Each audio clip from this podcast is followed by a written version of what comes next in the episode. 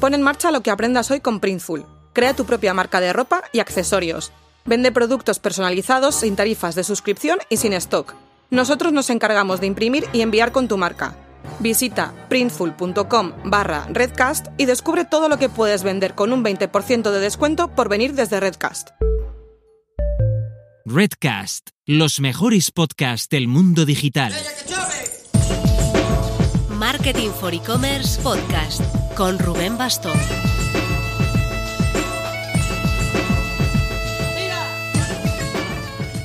Hola marketers, se avecina un final de mes movidito en Villa Marketing for E-Commerce. Estamos trabajando en paralelo en varios proyectos grandes, el Next e-Payments de cara a junio, un especial e-Comtech que va a convertirse en la Biblia para cualquier profesional del e-commerce de cara a mayo.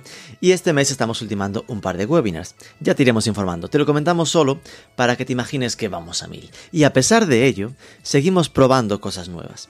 Llevamos unas semanas jugueteando con un formato de informativo semanal.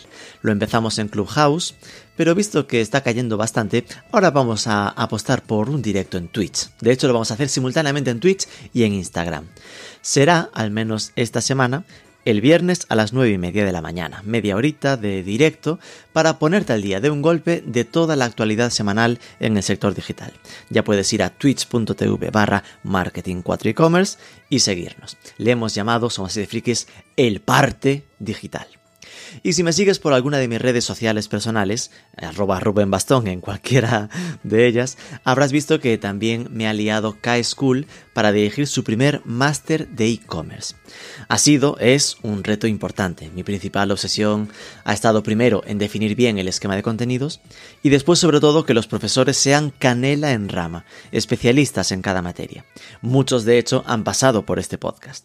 El máster será en streaming para empezar en noviembre, aún queda, pero por si alguien te pregunta, para que te vaya sonando, te dejamos el enlace en las notas. El profesor que se encargará de explicar todo lo relacionado con atención al cliente en e-commerce, email, teléfono, chats, chatbots, será Mark Erra, el director de la herramienta Octane. Pasó por este podcast allá por el programa 21, agosto 2019. En aquel momento centramos el tiro en su herramienta de chat y ahora lo hemos invitado para orientar la conversación a los chatbots. Y hemos liado también a Jorge Trasorras, jefe de proyectos digitales del Leroy Merlin, que lleva años usando esas herramientas y verás que el nivel de evolución que tiene su chatbot es brutal.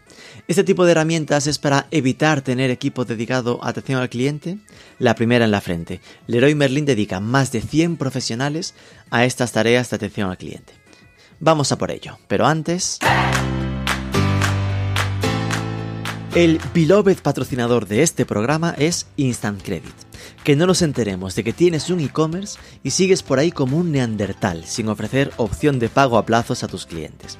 Instant Credit registra aumentos de la cesta media de compra de hasta el 35% en sus clientes. El comercio cobra al momento y es Instant Credit el que arriesga, el que gestiona estos plazos.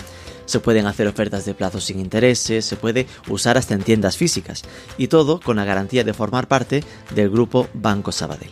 Tienes toda la info en instantcredit.net.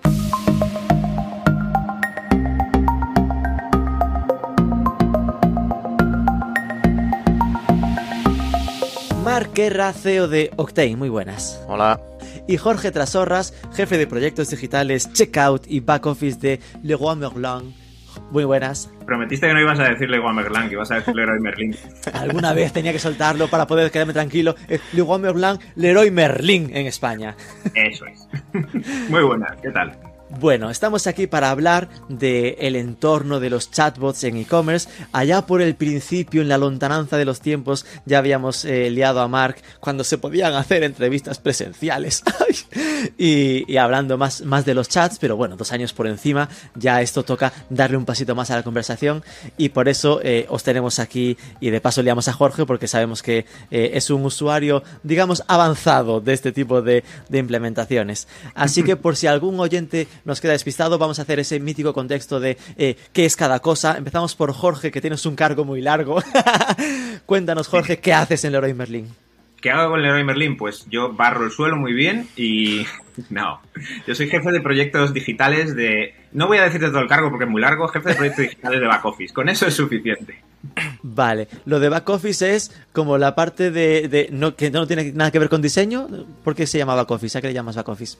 En, en back office le llamamos a toda la parte, llamémosle más oscura, o sea, todo lo que es eh, código, todo lo que funciona por detrás en una web, todo lo que es integraciones, ese tipo de cosas. Lo que en algunas empresas se, llama- se le llamaría CTO, en plan jefe de tecnología. No llego a ser CTO, pero estoy trabajando en eso. Estamos hacia ahí, ¿no? Estás intentando cargarte al CTO. Trabajando en ello. y bueno, eh, en Leroy Merlin, ¿cuál es el peso para, para- para ubicar, ¿no? De, ¿Cuál es el peso de, de digital, del e-commerce en, en, este, en esta marca tan grande, al final, con tanto presencia? Pues, eh, hombre, ha aumentado bastante porque por el tema que ha ocurrido y que todos sabemos durante el año pasado y buena parte de este y esperemos que se acabe pronto, eh, pues nuestro, el peso de lo que es la plataforma digital o, le- o el e-commerce ha subido bastante. Piensa que partíamos de tener aproximadamente un 2-3% del total en la empresa y ahora nos estamos aproximando cada vez más al 10%, solo en un año, con lo cual ha aumentado bastante lógicamente porque la gente ha derivado mucho a la compra por e-commerce. Claro que obviamente ha bajado, entiendo que habrá bajado la compra física porque estaban cerradas eh, durante muchos meses y que el peso global ha pasado del 2-3 al 10, ¿no? Entiendo que al final la estrategia original en un, en- en un Leroy Merlin era probablemente no obsesionarse con vender en tienda porque se trabajaba mucho y se trabaja, supongo, la experiencia de la consultoría, ¿no? Esa, esa explicación de los proyectos. Eh, de hecho, recuerdo haber entrado eh, en los Leroy Merlin y tenían hasta pantallas interactivas, ¿no? Para poder hacer cosas eh, chulas y que la, web era como ese apoyo casi de poder comprobar el producto, aunque supieses que después irían a la tienda a comprarlo y que eso entiendo que ahora habrá cambiado bastante el enfoque, ¿no? Ha cambiado el enfoque, sí. Hombre, intentamos, piensa que nosotros trabajamos con macro tiendas realmente, con lo cual al final nuestro enfoque en el fondo eh, no debe cambiar a lo largo del tiempo, sobre todo a medio o largo plazo, pero sí que es verdad que a corto plazo nos ha obligado a cambiar la filosofía por completo y a considerar las tiendas poco menos que, y, y entiéndeme, entre comillas, eh, puntos de para ver el producto cuando mucha gente luego se vuelve a la web. Es verdad que eso ha estado muy provocado por lo que ha pasado, porque Sí. piensa que, que al ser nuestras tiendas tener la superficie que tienen tan enorme, eh, el, tanto la web es un apoyo para las tiendas como las tiendas son un apoyo para la web. Pero es verdad que durante un tiempo el e-commerce es el que se ha convertido un poco en el centro de todo esto. Claro. Y Mark, eh, entiendo que el que esté metido en el mundo e-commerce le va a sonar Octane, porque al final a nivel de chats es lo, la, la referencia. Pero bueno, por si algún despistado, cuéntanos un poco eh, qué es Octane y cuáles son vuestros puntos fuertes. Octane, eh, desde el inicio, ¿no? Como probablemente muchos sepan, pues nace como una solución de chat eh, muy enfocada a la parte de venta, ¿no? Porque somos el único que añadimos esa funcionalidad del, del el covisor. el mítico covisor que nos permite mostrar producto en tiempo real, que los agentes vean los productos que están viendo los clientes también en tiempo real y por lo tanto aumentar esa interacción de los agentes con, con los clientes, ¿no? Para eh, acercar más eh, las ventajas quizás de una venta física a lo que era hasta el momento la, la venta online. Seguimos totalmente enfocados con eso también, pero sí es verdad que bueno pues el, el mundo evoluciona, la tecnología evoluciona y desde hace pues un año y pico eh, ya lanzamos también el módulo de, de chatbot, con lo cual pues te permite unir probablemente las, las ventajas de los dos mundos, ¿no?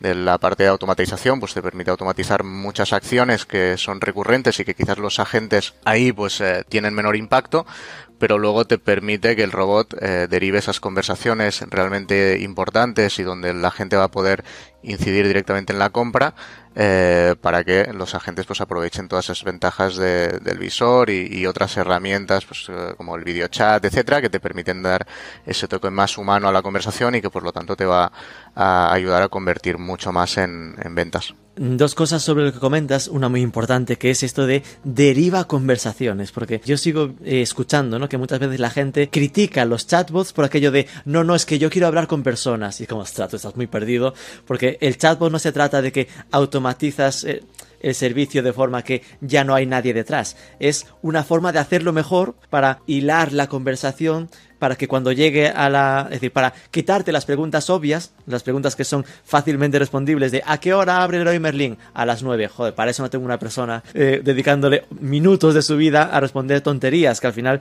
eh, pasa mucho en este tipo de historias, ¿no? Sino que las fáciles ya lo automatizas y pueden aportar verdadero valor cuando llegan más o menos con las dudas un poco más definidas, ¿no? Esto viene siendo así. Sí, exacto. O sea, yo creo que, y ahí Jorge también nos podrá contar, ¿no? Pero yo creo que la parte del robot, si, si la idea es poner un robot para quitar eh, agentes y cargarte, digamos, eh, el soporte humano, eh, para mí es un error, ¿no? O sea, yo creo que realmente lo que hay que hacer no es quitar humanos, sino incluso poner más humanos, pero poner más humanos realmente en eso que es interesante y que todo e-commerce tiene que querer, que es vender más, ¿no? Pero que el robot te sirva para quitar esas tareas donde el humano realmente no está vendiendo, sino que está haciendo más una parte de, atención al cliente y además recurrente, ¿no? Eh, sin mucho valor añadido y, que ahí el robot lo puede hacer bien. Pero sin duda lo, lo que se pretende es hacer un robot eh, como los hay, ¿no? Eh, donde entren en bucle y el, el, cliente nunca pueda llegar a un agente humano por muchos problemas que tenga,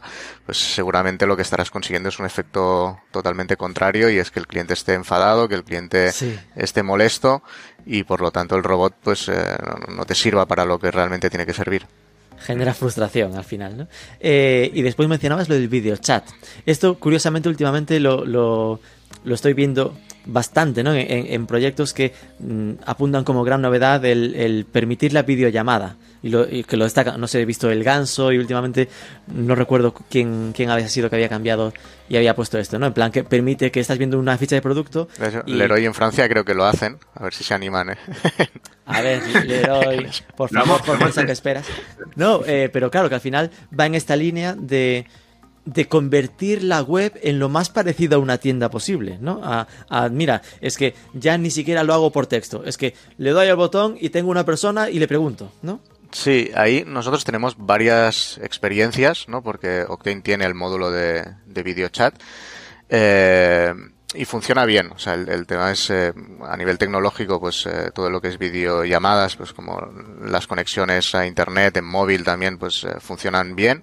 lo que yo siempre digo es que hay que tener en cuenta dos cosas. Primero, el equipo tiene que estar muy bien preparado. O sea, convertir un equipo, un equipo de atención al cliente eh, al uso, ¿no? Con un equipo que además puede hacer video, video chat, pues eh, no es fácil. Tienen que estar bien formados, tiene que, el entorno tiene que ser el adecuado, etcétera. Con lo cual no es fácil eh, que la experiencia salga bien. Y luego tampoco, por las experiencias que hemos tenido nosotros, no es algo masivo. O sea, por mucho que tú pongas un video chat, eh, vas a tener un porcentaje muy bajo de clientes que van a querer hacerlo, ¿no? Con lo cual claro. es una buena acción, quizás también de marketing, ¿no? Para, mm. para dar ese servicio, pero que nadie se piense que vas a poner esto y, y el 90% de las conversaciones van a ser eh, video chat. Claro, claro, que al final es una opción que se ofrece, en plan, pero que sigue siendo en plan de a nivel de compromiso del, del, usuario, para él es menos compromiso escribir. Siguiente compromiso es llamar incluso, ¿no? El teléfono que tal. Y el siguiente es también el exponerse al propio vídeo que la gente le impone, ¿no? Pero bueno, supongo que por lo menos en este último año, con la rutina y la costumbre que hemos pillado todos de videollamadas por todas partes, será algo también en tendencia, por lo menos. Sí, se, se ha notado, se ha notado muchísimo. O sea, nosotros ya lo teníamos en 2019 y era algo que prácticamente ningún cliente pedía y desde 2020 pues sí que hay bastantes más clientes e-commerce que, que, lo piden eh, como para ofrecerlo como una experiencia más a, al cliente. Señor Jorge Trasorras, ¿en qué momento, cuéntanos un poco cómo fue vuestra historia vuestra con el tema del chat, ¿no? ¿En qué momento eh, decidisteis que era una buena opción instalar el chat? ¿Cómo, ¿Qué buscabais cuando fue esta implementación inicial? Pues esto debió ser ya hace. Pues debería hacer ya como unos 5 años, Mark, más o menos, ¿no? O sea, llevamos ya bastante tiempo trabajando con vosotros. Cinco quizás no, pero bueno, sí que hace... Aún no existía yo, Octane. Ya, sí, lo tomo como referencia porque nosotros salimos en 2017, entonces cinco no. Entonces, pero, pero, pero 2017 probablemente El primer sí. cliente. El tiempo es relativo para mí, como podéis ver. Pues fue, sí, fue efectivamente eh, una necesidad que surgió de algo totalmente lógico, una necesidad de negocio, que era la eh, necesidad de tener más contacto directo con los clientes más allá del que teníamos nosotros con nuestra comunidad. Que la comunidad, pues como sabéis, es un, un añadido que tienen muy pocos retailers y que tenemos nosotros. Pero eso nos ponía en contacto con el cliente, llamémosle el cliente especialista o el cliente que quería hacer algo eh, concreto o algún trabajo concreto o algo que necesitase de conocimientos. Pero no teníamos al cliente eh, en general más allá de las llamadas. Y claro, eso no es mantenible en el tiempo realmente. Con lo cual estuvimos eh, viendo soluciones, contactamos con Octane. Pues por desgracia estaba Mark para atendernos, pero no pasa nada. aún así, a pesar de ello. A pesar de Mark empezamos a trabajar con ellos y la verdad es que pues todo fue muy muy muy muy bien desde el principio. Eh, empezamos como cualquier tipo de proyecto, eh, hicimos una, un proyecto que fuera escalable en el tiempo, que supiéramos que aunque tuviéramos pocas funcionalidades al principio, esas funcionalidades tanto por parte de Octane como por parte del Heroi podíamos manejarlas perfectamente. Y desde 2017 hasta ahora ha sido un trabajo muy continuo, muy constante de mejora, de añadir funcionalidades tanto por parte de, de Octane como cuando nosotros hacíamos una petición de cualquier tipo de necesidad que teníamos desde el Heroi a nivel negocio. Y, la verdad es que han sido cuatro años muy, muy buenos, la verdad, de colaboración eh, con ellos y que estamos muy, muy satisfechos y muy contentos con la herramienta. Uno desde fuera puede hasta costarle imaginarse qué pueden ser esas funcionalidades, ¿no? Porque, claro, de fuera dices, es un chat, ¿sabes? En plan de, ¿qué más vas a añadir? Entonces, Marc, cuéntanos, eh, qué es esto, ¿no? En plan, cómo se puede o, ha ido mejorando el, el, producto. Sí, yo creo que, bueno, ha evolucionado en la parte del, del visor, ¿no? Como hemos comentado, donde te permite... Para que se pueda ver eh, Sí, para que puedas ver imágenes. Ahí se ha añadido la parte de, de vídeo también, no solo en videollamadas, sino también vídeo para que tú puedas eh, compartir vídeos de demostración de productos, etcétera. Luego, yo creo que ha avanzado bastante también en toda la parte de, de segmentación o triggers, ¿no? Que ahí Jorge también lo conoce muy bien porque es verdad que en, en Leroy lo han utilizado mucho, ¿no? Para disparar y mostrar el, el, chat en función de a lo que ellos les interesa más en, en cada momento, ¿no? Sobre todo intentando eh, antes del robot todavía más, ¿no? Cuando tienes un, un equipo y el equipo al final, al ser agentes humanos, pues tiene una capacidad eh, X de atender, ¿no? Y no va a ser nunca infinita. Eh, entonces, con todos perdón, esos perdón. triggers. Pausa aquí mientras, mientras piensas en los siguientes, para entenderlo bien. Esto viene siendo lo de, ok, tú tienes el chat latente ahí abajo a la derecha habitualmente, eh, puedes automatizar el, mira, que al que pase 30 segundos de navegar, le salta. O puede ser aún más eh, perverso pillo, es decir, igual no me interesa que salte ahora porque no tengo a nadie para responder lo que están ocupados, así que desde los 30 segundos, cuando X, ¿no? Cuando sepa que ha colgado o ha parado una conversación alguien y se quede libre, entonces salta, por ejemplo, ¿no? Exacto, sí, o en el caso del héroe, que podrá explicarlo mejor Jorge también, por categoría, ¿no? Ellos tienen un equipo muy especialista por, por diferentes categorías, construcción, jardinería, etcétera, y, también algunas de ellas eh, pues son más fuertes en diferentes épocas del año, ¿no? Entonces, eh, con esa segmentación, también lo que hacían, ¿no? O hacen eh, es potenciar esas áreas, ¿no? Donde por esa época del año, pues hay más consultas, ¿no? Pues eh, supongo que ahora, a partir de primavera, pues todo el tema de jardinería y tal es cuando empieza a ser más fuerte, en cambio todo el tema de calefacción, pues no tanto, ¿no? Y, bueno, ahí Jorge, tú mismo... De hecho, la parte, la parte de los triggers fue una, una de las que estuvimos muy cerca de, de Obtain cuando, cuando se estaba diseñando porque nosotros queríamos llevarlo un poquito más allá. O sea, por supuesto es lo que ha comentado Mark, nosotros podemos hacer ese tipo de lanzadores en base a categoría y podemos bascular bastante los agentes entre una y otra, dependiendo de lo que nos interese. ¿Qué ocurre? Que también tuvimos la oportunidad cuando estábamos hablando con Octane de llevar un poquito más allá todo esto y unir ese lanzador a la analítica. De tal forma que nosotros también podemos hacer ese lanzamiento de triggers por eventos de analítica. Eh, ¿Qué nos permite eso? Pues flexibilidad total, porque al final el trigger se va a lanzar como cuando, dónde y bajo las circunstancias que queramos. Así que eh, eso realmente es bastante efectivo y bastante eh, útil para nosotros para no tener que andar desarrollando por otro lado, sea por módulos externos o sea por cualquier otro tipo de, de, desarrollo paralelo a lo que tenemos en Octane, sino que dentro de Octane, dentro de la propia consola, podemos configurar todo eso en base a los eventos que ya tenemos. Cuéntame un ejemplo para que entienda esto de eh, en función de, la analítica. ¿Esto que sería? ¿Como que eh, al que pase por tres páginas vistas o algo así? Por ejemplo, de hecho, la ventaja es que nosotros hemos cogido el data layer completo de analítica, nos lo hemos llevado y lo hemos unido directamente al desarrollo de Octane. Por ejemplo, el ejemplo que tú has puesto es muy bueno. Imagínate que eh, entras en una ficha de producto de herramientas y luego entras en, una, en un taladro y luego entras en las brocas. En ese punto, nosotros por analítica ya tenemos trazado tu journey. Con lo cual, podemos, en un momento dado, si quisiéramos, usar un trigger para levantar el chat, teniendo en cuenta toda esa analítica, todo ese journey, y levantarlo con el agente especialista directamente de eso. Claro. De hecho, podrías decirle, "Mm, vemos que te gustan las brocas. en plan de, ya meterle el automatizado. agresivo, eso mejor, mejor controlarlo. Porque hemos, hemos visto que sabemos hasta tu DNI y tu... Hay que tener cuidado con esas cosas, que hay que cumplir Mejor no asustar de, sabes demasiado, me estás asustando. hay que, hay que no asustarle, pero sí que es verdad que para ciertas cosas, por ejemplo, para el, el túnel de pedido nos puede venir muy bien, porque alguien que haya comprado algo y en un momento dado hay un agente libre, él puede levantar ese evento en base a un accesorio que no haya comprado. Y puede hablarle con chat, oye, has comprado un taladro, has pensado en comprar las rocas. Qué bueno. Cosas así. Es decir, que, se imagínate, elucubro, me compro un taladro hoy, voy mañana al Leroy Merlin y estoy viendo en rollos de jardín y podría salirme alguien de la- del sector taladros y decirme, oye, tú no necesitas cosas para tu taladro de ayer. Podríamos, hombre, no lo hacemos porque Ya, ya obviamente es- es agresivo, ¿no? Es hacer ese tipo de cosas al final va, va muy en contra y nosotros somos bastante cuidadosos con esas cosas. Pero sí que podemos hacerlo y sí que tenemos la capacidad de poder levantar esos lanzadores en un momento dado bajo las circunstancias básicamente que queramos.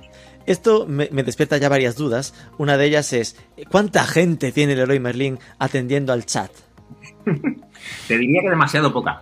Pero, hombre, tenemos, eh, piensa que ahora mismo el chat de, hay, no hay un solo equipo atendiéndole, sino hay Claro. muchos equipos de muchas disciplinas.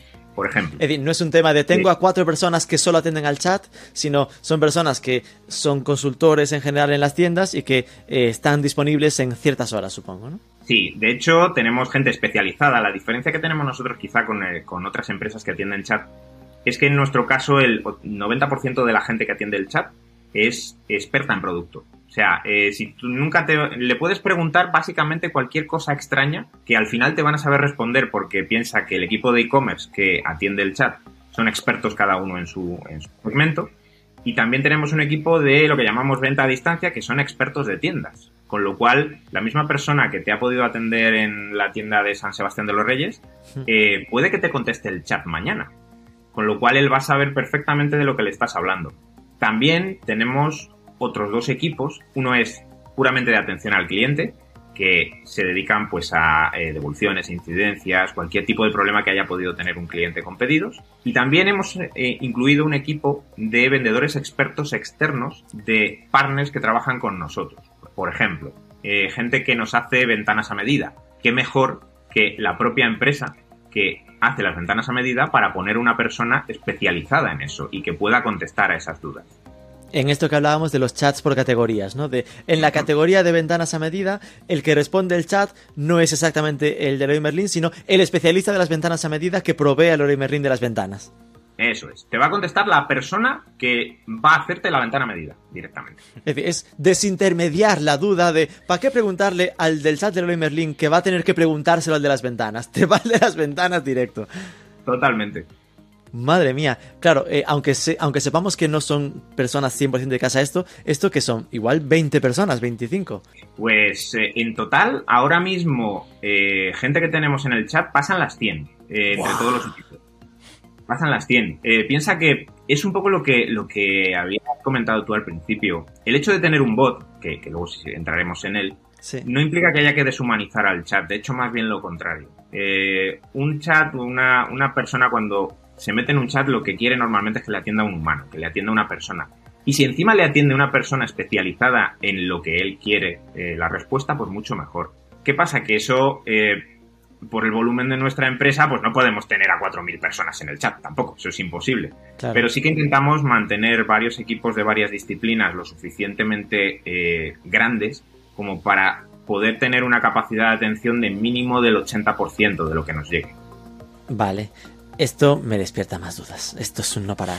Porque, claro, hay la, la siguiente duda que es, claro, os estaba imaginando, ostras, que el Leroy Merlin tendrá muchísimo tráfico, entonces supongo que tendréis estudiado qué porcentaje de las visitas abren un chat. O re- Claro, ya no es abrir porque eh, se abre solo según los triggers que tengáis, eh, tal, sino qué porcentaje de las visitas acaban en una conversación en el chat. Mm, sí, sí, piensa que nosotros ahora mismo en global eh, tenemos anual una- unos 220 millones de visitas, 230, estamos por ahí, tendría que, que mirarlo exactamente, Sí. pero es una cantidad 10 muy millones grande. arriba, 10 millones abajo. 10 millones arriba de millones abajo, ya sabes cómo funciona esto. Pero, ¿cuánta gente eh, luego te abre un chat? Eh, hombre, sí que en porcentaje es bajo, pero en número es muy alto. Claro, claro, dirás, si es un 1%, pero claro, 1% de estos datos es la locura.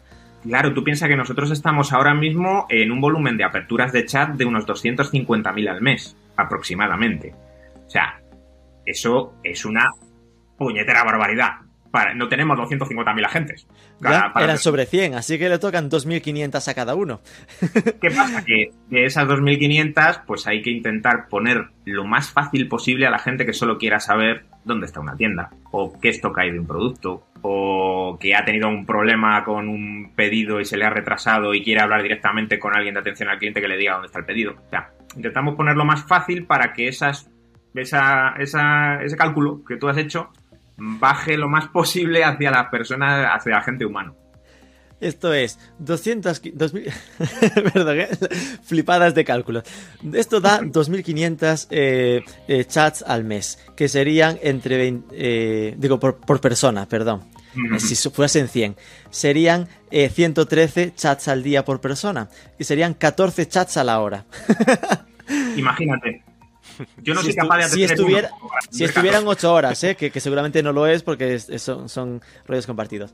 Eh, vale, con lo cual, esto fácilmente nos hace entender que a, esto, a este volumen de datos, todo lo que puedas conseguir que, que te llegue lo más masticado posible con el chatbot, pues es eh, salud ganada para los que están con el chat, vamos.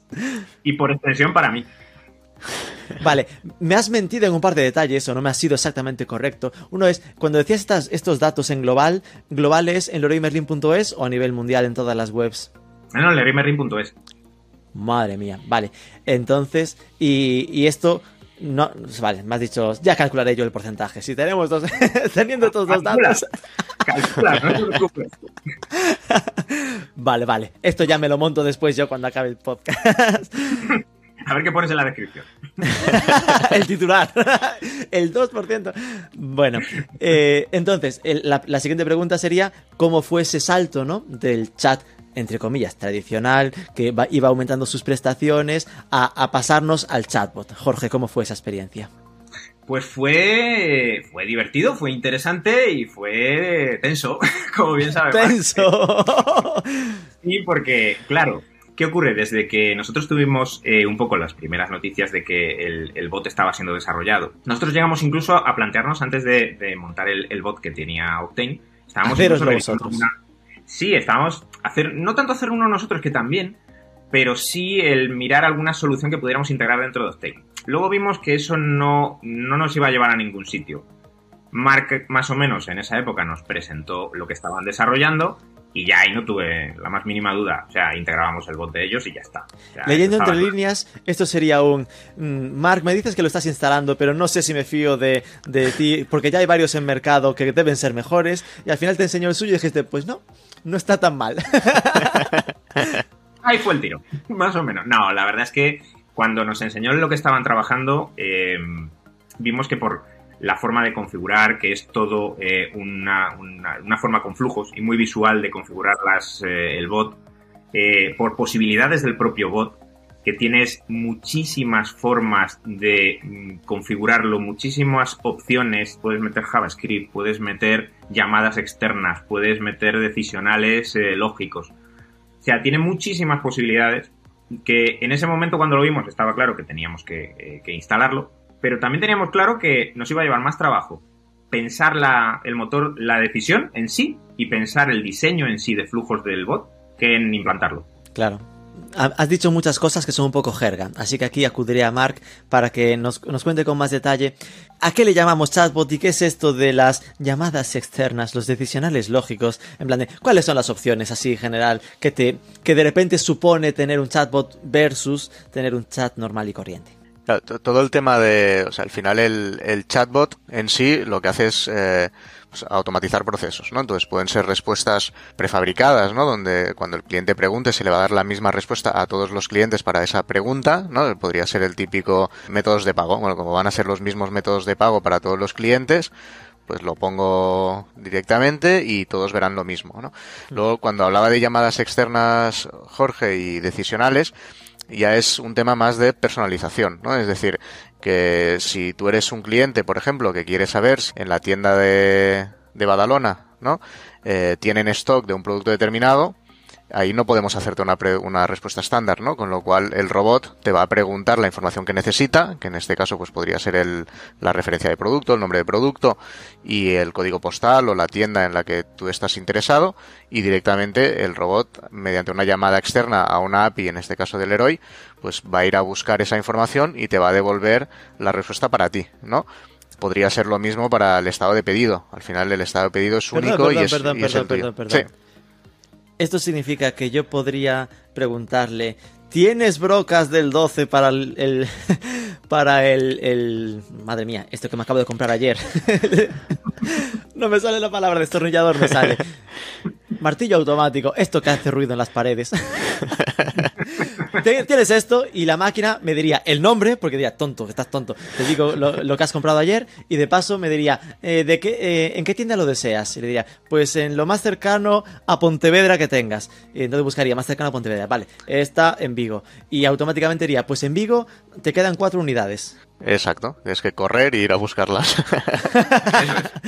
Sí. Vale, y- Esto es lo que haría y esto es lo que se hace con llamadas externas a sistemas eh, que en este caso el Leroy Merlin pueda tener, ¿no? Y, y para eso, pues, eh, eso se pueden automatizar muchas acciones, ¿no? Un localizador de tiendas por código postal, eh, el estado de pedido, ¿no? Que a partir de un ID de pedido te devuelva la información de dónde está exactamente tu, tu, tu pedido, gestionar una cancelación, una modificación de, de una dirección, por ejemplo, o sea, cualquier acción que el robot te pueda preguntar y pueda modificar o preguntar a un sistema externo, a, un, a una API, pues directamente lo podría hacer. ¿Y lo de las decisiones decisionales lógicos, esto a qué se refería? A todo esto que estás comentando ahora, ¿no? A, a lo de si eh, me enseñas este código de, de- de producto, te respondo con el tiempo de llegada estimada del paquete, por ejemplo, ¿no? Exacto. Sí, sí. Vale. Jorge, cuéntanos más magia que tengáis instaladas en vuestro chatbot, anda. Bueno, ahí eh, la magia que tenemos instalada sobre todo es lo que dice Mark. Se basa, al final, eh, se basa todo en llamadas a servicios que nosotros podemos tener de forma interna o externa y que esos servicios puedan, podamos pensar que es interesante para un cliente tenerlos sin tener que hablar con un agente, ¿vale? Por ejemplo, la consulta de pedidos, la consulta de estado de, stock, la localización de tiendas, que es una de esas cosas que, por ejemplo, nosotros nunca hubiéramos pensado que realmente un cliente pudiera tener necesidad de hablar con un agente para localizar una de nuestras tiendas, pero descubrimos, hablando con nuestro equipo de atención al cliente, que sí, que mucha gente llamaba para saber dónde estaba la tienda. Claro, eh, después de eso, pues pusimos eh, un pequeño script en marcha unido a- al chat de Octane y lo que hemos descubierto es que hay mucha gente que usa ese servicio para localizar una de nuestras tiendas, para saber cuál es la más cercana. Vale, que estamos hablando del que diga mm, dónde hay una tienda cerca de Pontevedra, como decía yo, e incluso te diga, me das la dirección y que tú digas, ¿y eso dónde está? Y tú, enlace al Google Maps. Básicamente, básicamente, básicamente es eso. Y la realidad es que es verdad que es bastante usado, con lo cual eh, esa es un poco la magia que tenemos a día de hoy. Estamos preparando un poquito más de magia para más adelante, porque hay, hay una cosa que le estamos dando vueltas ahora, que es unir eh, el chat de Octane junto con nuestro buscador, de tal forma que podamos hacer mediante llamadas más o menos dirigidas, porque un buscador nunca tiene llamadas dirigidas, tú le pones lo que quieres encontrar y el buscador lo encuentra. Pero esta vez vamos a intentar hacer una especie de recomendador de producto, ¿vale? Es algo que puede funcionar bastante bien para ciertas eh, campañas, por ejemplo para Navidad o para verano en nuestro caso, y hemos pensado que vamos a hacer algún test por aquello de, pues mira, te pongo un ejemplo. Quieres un taladro, pero solo sabes que lo quieres de batería, que lo quieres que para taladrar una pared una vez y no lo vas a volver a usar, o lo quieres para una obra. Bueno, pues según todos esos datos que tú nos des, vamos a intentar recomendarte el más adecuado para eso. Y eso lo vamos a unir al chat. Esto entiendo que es, como parte de lo que decías del trigger, ¿no? Es decir, que vais a hacer un rollo de que cuando alguien busque eh, le aparecerán unos resultados planos eh, como en la web y, el, y esto será como el búsqueda por voz, ¿no? Y en el chat te dirá lo que tú necesitas es este. Básicamente, sí, es, eh, eso está pensado sobre todo porque además en Leroy tenemos una, una tendencia a veces a pensar que todo el mundo sabe muy bien de bricolaje y yo soy el mejor ejemplo que no. Ni yo, ya viste. ¿Y qué pasa? Que para esa gente como yo, que soy un inútil bricolador absoluto, pues a veces me puede venir bien dando la respuesta a tres, cuatro preguntas que me digan qué necesito. Con lo cual, eso es un poco lo que estamos ahora mismo dándole la vuelta y qué mejor forma de usar eso que unido al chat. Y esto, eh, por el buscador que tenéis es, eh, no sé en qué está hecho Leroy Merlin, la web, ¿es algún CMS estándar o...? Está hecho en Adobe Experience Manager.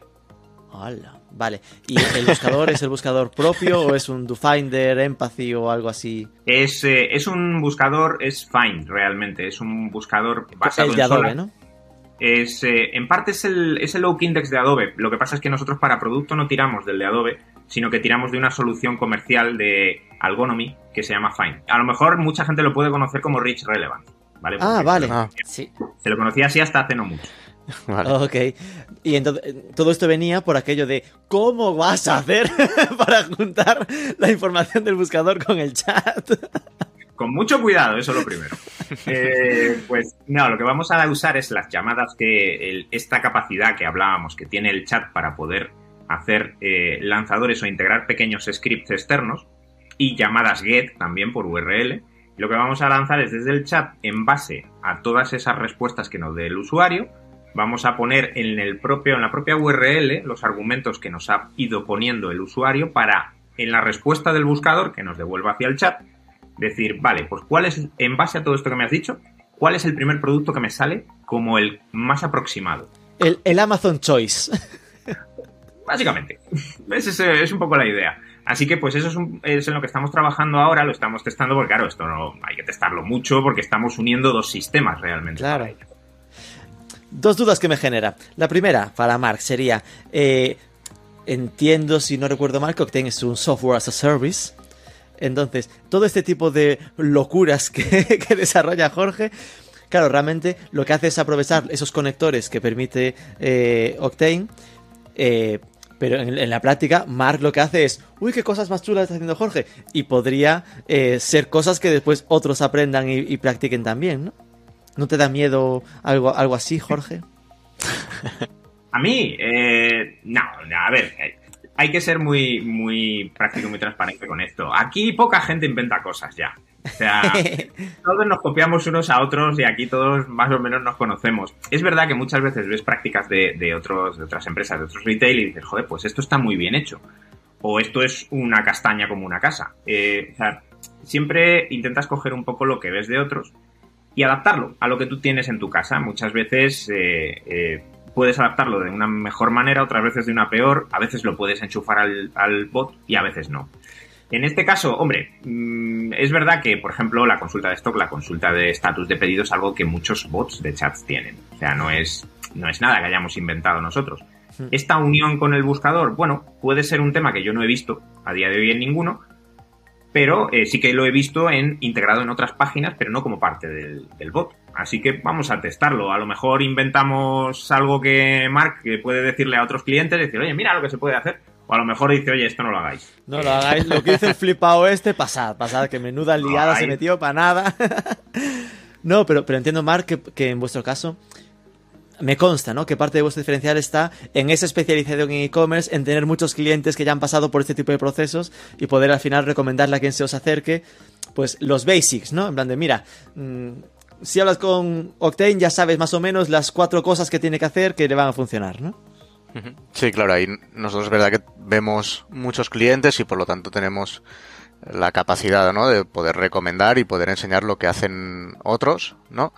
Pero es verdad que al final nosotros damos la herramienta, pero llegar donde ha llegado Jorge, por ejemplo, no es fácil. O sea que ahí también depende mucho del equipo que hay detrás que sea capaz de hacer esas integraciones y luego que tenga esa parte tecnológica en su lado que le permita tener toda esa información, ¿no? Que muchas veces es el problema que nos encontramos. Es, no es tanto eh, que con la herramienta no se pueda hacer, sino que a lo mejor no tienen la capacidad o de, hacer un stock por tienda o no tienen centralizada esa información, ¿no? O sea que ahí hay un trabajo por detrás muy potente a nivel tecnológico, eh, en este caso del Heroi, que probablemente a otros clientes por tamaño quizás, por capacidad de infraestructura, lo que sea, eh, pues les puede costar llegar a, ese punto y se tengan que quedar con integraciones más, más sencillitas o, o ir evolucionando más, más lento, ¿no? Lo importante yo creo desde nuestro lado es dar esas herramientas para que tienen mucha capacidad no se quede corto y pueda aprovecharlo al máximo y cada uno encuentre un poco la, parte que, que, a ellos les interese y que puedan llegar hasta ahí con nuestra ayuda. Jorge, en el momento en el que pasasteis del chat tradicional estándar al chatbot, eh, ¿notasteis algún cambio? Es decir, como aumento de uso, mejora en los resultados de conversión o, mejora de la productividad de, de los asistentes. ahí nosotros notamos en el servidor. Le iba a decir. como, como inciso. Desde luego, pero Mark lo, lo notó más que nadie, yo creo. ¿A qué te refieres con el servidor? ¿De que más petado o qué? Eh, bueno, claro, o sea, pasamos de, No me acuerdo el volumen de chats que tenían, pero los humanos siempre tienen un límite, el robot eh, se lo come todo, ¿no? Entonces, eh, ahí date cuenta que nosotros al final soportamos el, el tráfico no solo del héroe, de, todos nuestros clientes, ¿no? Porque estamos ahí instalados. Entonces es, de hecho es lo más gracioso verlo en Black Friday y, y estas épocas como se disparan eh, todas las interacciones. Sí, sí. De hecho, Mark, Mark no tiene el dato en la cabeza, yo sí lo tengo muy, muy fresco de cuando activamos el bot. Multiplicamos por 10 las interacciones. ¿Qué pasa? Que, claro, eh, no, no, esperábamos nada de todo eso, pero es lo que dice Mark, que el bot realmente siempre está disponible. O sea, su disponibilidad es 100%. Así que el bot siempre contesta. En cuanto a qué notamos, pues la verdad es que todo, porque piensa que nuestra tasa de conversión con el bot oscila entre un 5 y un 7%, que claro, tú conociendo cómo funcionan las tasas de conversión dices, qué burrada. Bueno, sí, pero hay que pensar que es venta totalmente dirigida y que hay una persona detrás. Lo cual es lógico que la tasa de conversión siempre sea mayor. Pero lo que es en el, en el bot, eh, pues básicamente multiplicamos el nivel de atención por 10 a todos los niveles. Eh, es cierto que como pasa con muchos bots, al principio hubo que afinarlo mucho porque cometimos muchos errores, sacamos una primera versión, esa primera versión pues a veces dejábamos a, algún cliente por ahí colgado en medio de la nada, con lo cual fuimos corrigiendo y, resolviendo todos esos fallos que había en el bot hasta ir sacando varias versiones del bot decisional, que a estas alturas pues debemos de haber sacado ya unas 5 o 6, 6 creo, si no me equivoco.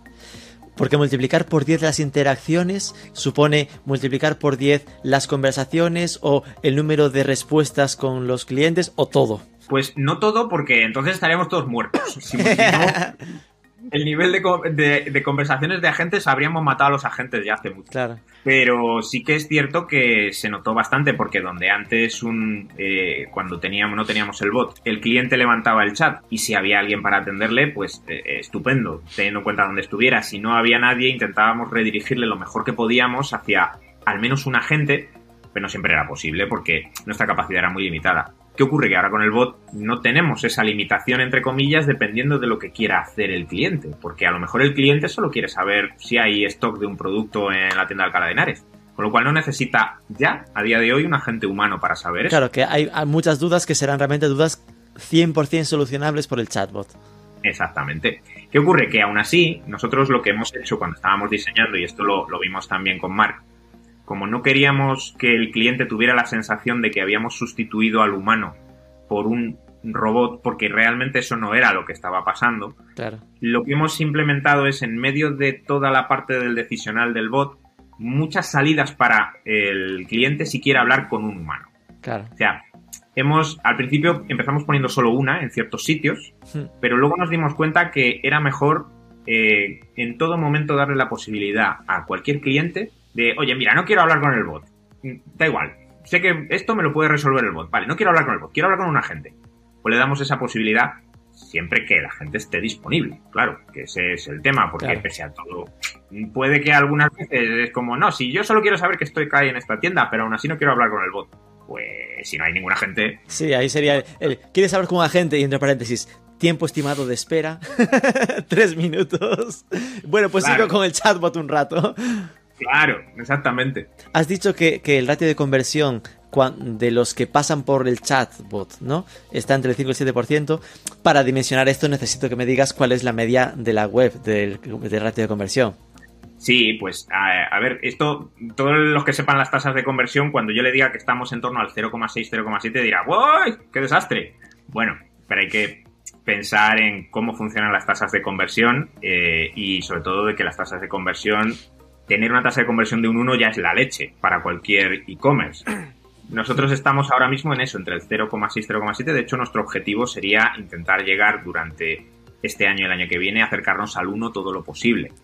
Pero es que El no me parece raro, ¿eh? Es decir, yo creo que en general la gente, cuando le hablas de ese 1, 1,5% de conversion rate, la gente piensa que poco y digo, ostras, qué poca experiencia. Porque lo difícil es llegar a ese 1. Eso sí, ya. hay casos, ¿no? En plan, jo, hace poco hablé con Tienda Animal y hablaba de un conversion rate del 4%. Claro, son mascotas que comen todos los días, es lo bueno Claro, que también tiene. ahí el sector Pero- influye. Claro, pero tú, pero es, es lo que decíamos al principio. Leroy Merlin, yo creo que su histórico es de gente que curiosea, busca, navega, navega muchísimo, para que después igual no compra aquí. A lo mejor te lo compra Leroy Merlin, pero no, no te aparece eh, en ese porcentaje de conversión, ¿no? Eh, no digo que ahí también afectará mucho la presencia que tiene el Heroi en cuanto a volumen de tiendas físicas. O sea, la, la derivación de cliente de miro en la web, voy a tienda física, eh, pues será al- altísimo, ¿no? De hecho, nosotros eso lo, lo notamos. No sé si te acuerdas, eh, Jorge, al principio, yo creo hace ya antes del COVID, eh, dos o tres años que nos pasaba que los clientes era al revés. O sea, el cliente estaba en la tienda y preguntaba a los clientes, de, a los agentes de la web, porque a lo mejor los de la tienda estaban ocupados y lo veías ¡Qué porque bueno! subía- su- subían fotos de la tienda, ¿no? Te subían una foto de un, una mesa de jardín que estaba en la tienda física y le preguntaba al online. Eh, pero ahora también está pasando muchísimo al revés, ¿no? El cliente pregunta por la web, mira el stock, por ejemplo, ese es el caso más típico, ¿no? Mira el stock y se va a la tienda. Ese no te va a contar como con conversión en la web, pero ha ayudado a generar esa, esa conversión. Pero Claro, qué ejemplo más chulo de omnicanalidad, lo de tener a alguien en la tienda que se pone a chatear con los que están en, la- en el chat de la web. Sí, sí, sí, de hecho es, es lo que dice Mark, de hecho nos pasaba muchísimo eso, el, el- hecho de que, claro, los, pues en la tienda a lo mejor en una sección podía haber cuatro o cinco vendedores, estaban todos ocupados. Claro, ¿qué hacían los clientes? Pues por alguna razón se habían acostumbrado a coger el móvil, abrir el chat, eh, conectar con la sección del chat que sabían que podía haber alguien y en ese momento se ponía alguien a atenderle y el cliente le decía tranquilamente, no, no, mira, que estoy en la tienda pero no me está atendiendo nadie porque están todos ocupados. Sí, ¿Me puedes atender tú?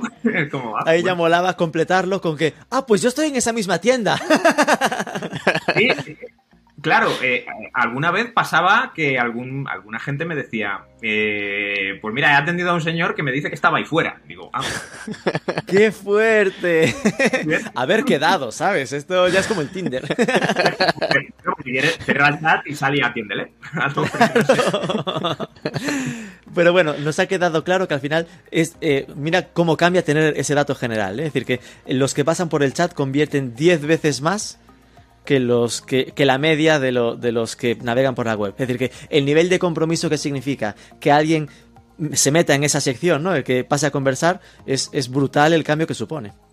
Es brutal, pero y sobre todo por eso, por lo que te digo que nosotros teníamos muy claro que el que atendiera el chat tenía que ser un experto en lo que le estuvieran preguntando. Con lo cual, eso ayuda mucho porque no es lo mismo poner a una persona que puede ser muy experto en atender un chat, pero no tenga ni idea de producto, que en nuestro caso suele pasar más lo contrario, que a veces, eh, a veces los agentes hablan como hablarían con una persona eh, delante y a veces ves conversaciones un poco raras, dices. Esto es un poco extraño. Pero es verdad que, claro, por esa tendencia que tienen y por el conocimiento que tienen, nunca les va a pillar por sorpresa nada de lo que un cliente les pregunte. Yo he visto, he llegado a ver preguntas realmente de profesionales, de decir, pues lo que te digo, el taladro works de no sé qué, no sé cuánto, con la broca tal, no sé qué, no sé cuánto, me permite atravesar hasta 5 centímetros de...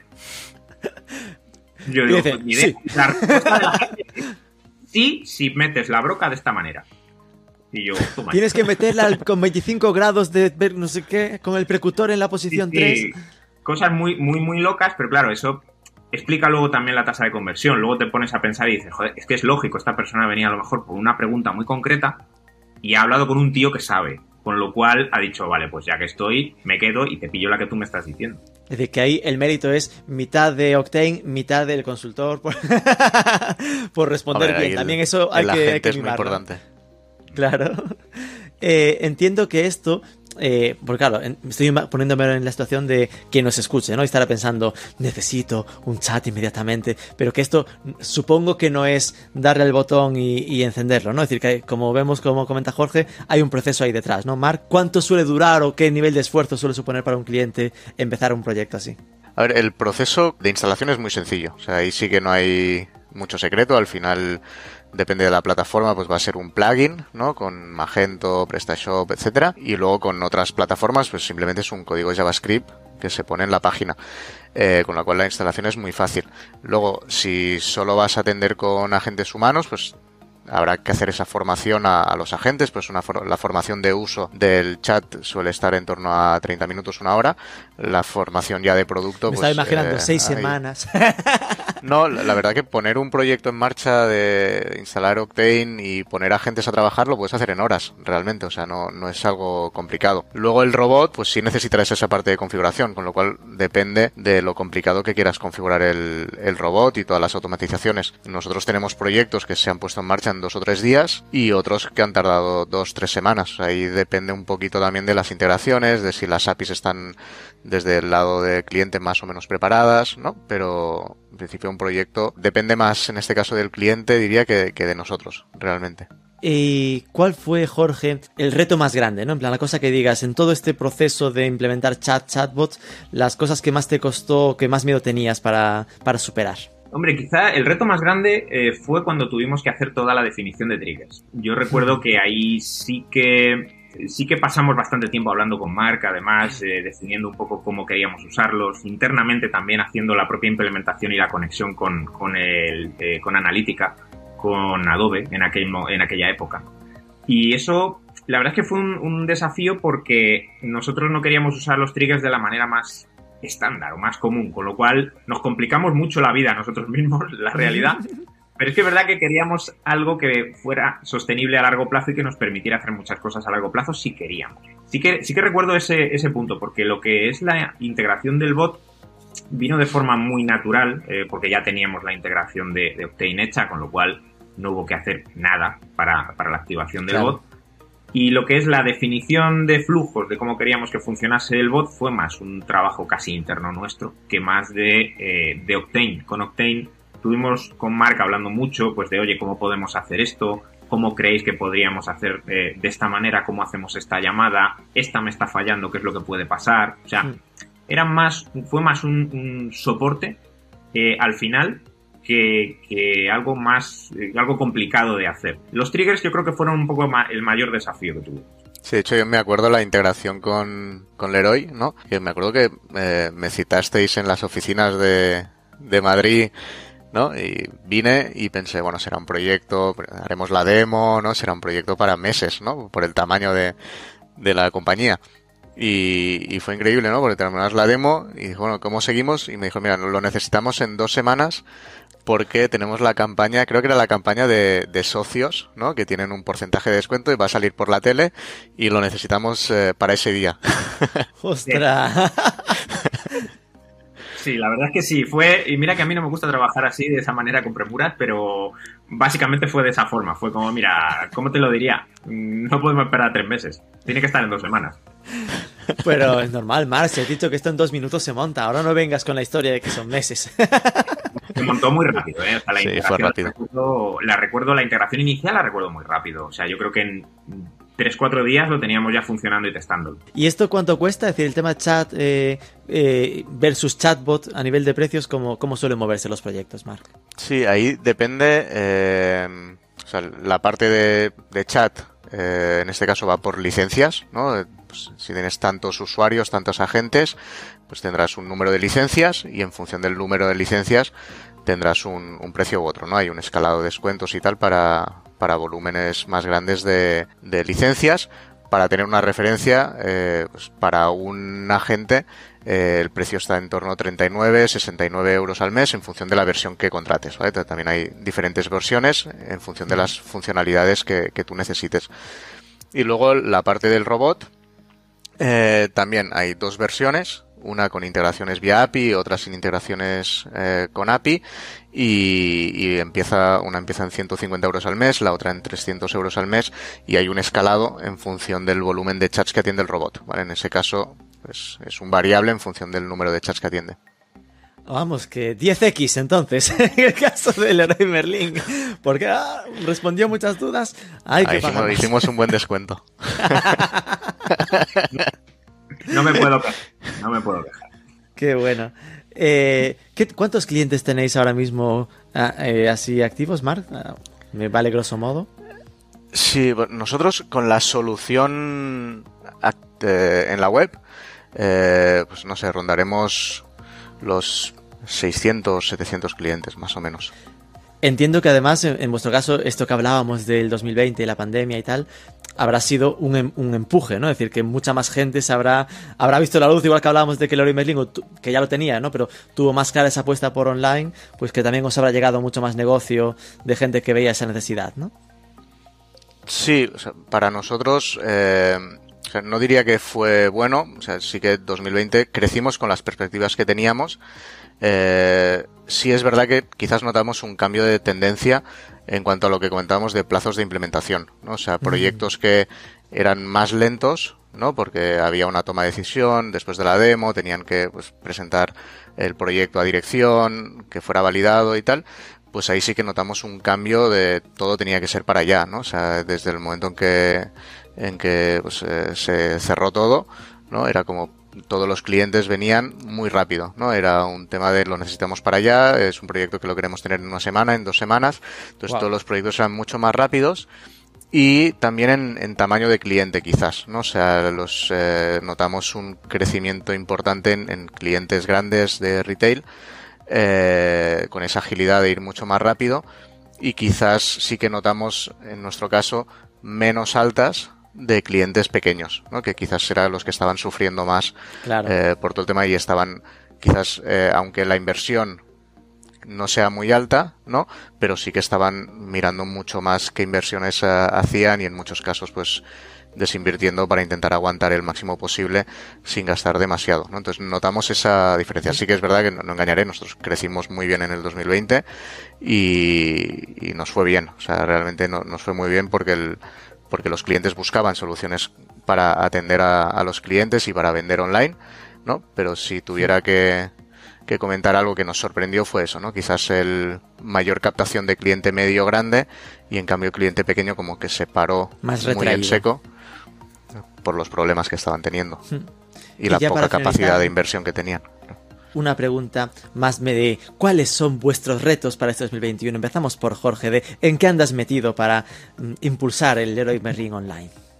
En demasiadas cosas, pero, pero pues hay, hay varios, hay varios ejes. Eh, por ejemplo, estamos ahora mismo en pleno cambio de varias piezas clave de nuestra plataforma digital, entre ellas, por ejemplo, el, el túnel de pedido, el checkout, lo que es la pasarela de pago estamos cambiando, estamos en pleno proceso de QA a día de hoy de la nueva pasarela que la antigua, pues por varios motivos se nos había quedado ya un poco limitada y la nueva además tiene que estar conectada a todo lo que es Grupo ADEO, a, todo lo que es el ah. conglomerado que incluye el Héroe Merlin. Eh, y estamos un poco con eso. Es verdad que hay varias, varios proyectos encima de la mesa, sobre todo de cara a el Q3, Q4, eh, que van a ser una revisión del motor de recomendación, eh, una revisión quizá profunda del buscador, que también queremos acometerla, y más allá de eso, eh, quizá, pero no, no, lo tenemos todavía muy claro, podríamos acometer algún, una pequeña evolutivo del CMS. Eh, o sea que son cosas que realmente, eh, algunas de ellas son core de negocio, otras de ellas son evolutivos de mejora. Y es un poco el, los ejes grandes, porque realmente luego a nivel de historias de usuario pequeñas o, lo que es nuestro backlog es gigantesco. hojas y hojas. O sea, hay cosas que, tengo ahí que yo espero hacerlas algún día, pero claro, es, esto es como todo. En una empresa como la nuestra es muy complicado poder acometer todo a la vez, es imposible. Claro, claro, entendido. Al final, pero bueno, al menos Mar, nos quedamos tranquilos que no ha dicho nada de cambiar el chat. de, momento no. Ah, vamos a cambiar el chat, es un buen momento para. Un buen momento para comentarlo. Mar, no te lo he dicho. sí, se, desinstala igual de rápido que se instala, o sea que no. Sin preguntas, tú si quieres instalarlo, ahí te lo quitas. en vuestro caso, Mar, ¿en qué reto estáis? Porque además recuerdo que vosotros estáis, eh, bueno, con el mercado estadounidense, en su momento con Italia, como, ¿cuáles son vuestros retos? Sí, a ver, nosotros a nivel de, mercados, pues eh, el año pasado en agosto lanzamos eh, Latinoamérica con un equipo en, en, Argentina y la verdad es que está, está funcionando bien. Eh, este año prevemos lanzar dos mercados más, ¿vale? Que estamos ahora cerrando ya uno que creo lanzaremos durante el mes de abril y luego empezaremos a ver el, el siguiente. Y no nos quieres decir eh, cuáles son, por lo que veo. De, momento no, por si cambiamos de idea. bien hecho, bien hecho. Hasta que estén abiertos nunca se sabe. Pero bueno, uno caerá en breve y, ya, os, avisaremos. Eh, será en Europa, en el norte de Europa. Y, y muy, luego muy, al norte o, a media. bueno. bueno, sigue. Eh, y luego a nivel de producto, pues eh, seguimos muy enfocados en la parte de, del bot, o sea, ahí vamos a seguir lanzando eh, nuevas funcionalidades ligadas también a, producto, ¿no? Lo que decía Jorge, a poder mostrar producto, poder buscar en, el catálogo, etcétera, utilizar nuestro covisor, ¿no? Que ya lo tenemos, pues para que el robot también eh, lo utilice. y luego, pues ya esta semana que viene lanzamos integración con, con herramientas de mensajería, ¿vale? Vamos a lanzar la integración con WhatsApp Business API y con Facebook Messenger. Esto saldrá la semana que viene, o sea, a finales de, marzo. Eso es una notición. Y sí, eso es. Eh, Jorge ya lo sabía. Eh, pero sí, no, de momento no, no, ha salido publicado en ningún sitio, ni bueno, pues todavía no lo hemos lanzado, lo tenemos en fase beta, pero saldrá ya en los próximos días, con lo cual ya lo podemos decir. Eh, y a partir de ahí para, para permitir que los 100 de atención al cliente que tiene Jorge con Heroi Merlin puedan no solo estar respondiendo al chat de la web directamente, sino a las preguntas que lleguen por WhatsApp Business, ¿no? Exacto, con la idea de ser una herramienta integral, ¿no? Que permita a los agentes, eh, a los mismos agentes dar servicio en diferentes canales desde el mismo panel y aprovechando muchas de las herramientas que nosotros ya tenemos, ¿no? por ejemplo, el visor, pues nosotros ya tenemos el catálogo integrado de, productos de nuestros clientes. Sin duda eso puede ser una herramienta también muy potente para, para WhatsApp o para Facebook o las siguientes Telegram y las que vengan, ¿no? Y esto se, se, se integra después con los CRMs, es decir, eh, no sé, en plan de que al final puedas llegar a unificar en la ficha de cliente que este sea eh, se le ha resuelto una duda, esta duda en concreto, como para apuntar toda la información?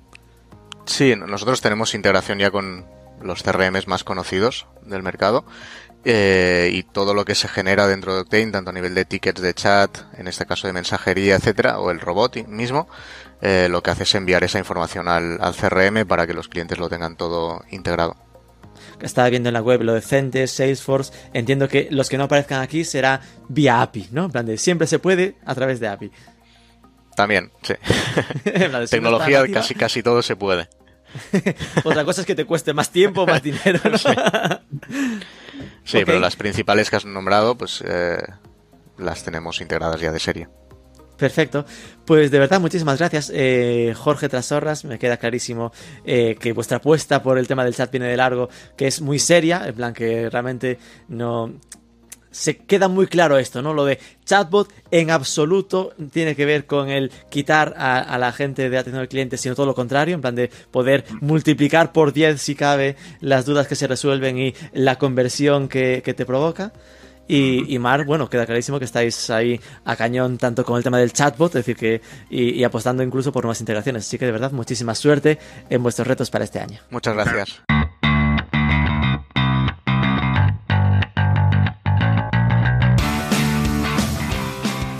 Impresionantes los datos que nos ha contado Leroy Merlin, que instalar el chatbot multiplicó por 10 las interacciones con el chat, y que los usuarios que llegan a interactuar con ese chat invierten casi 10 veces más a compra que los que no lo hacen.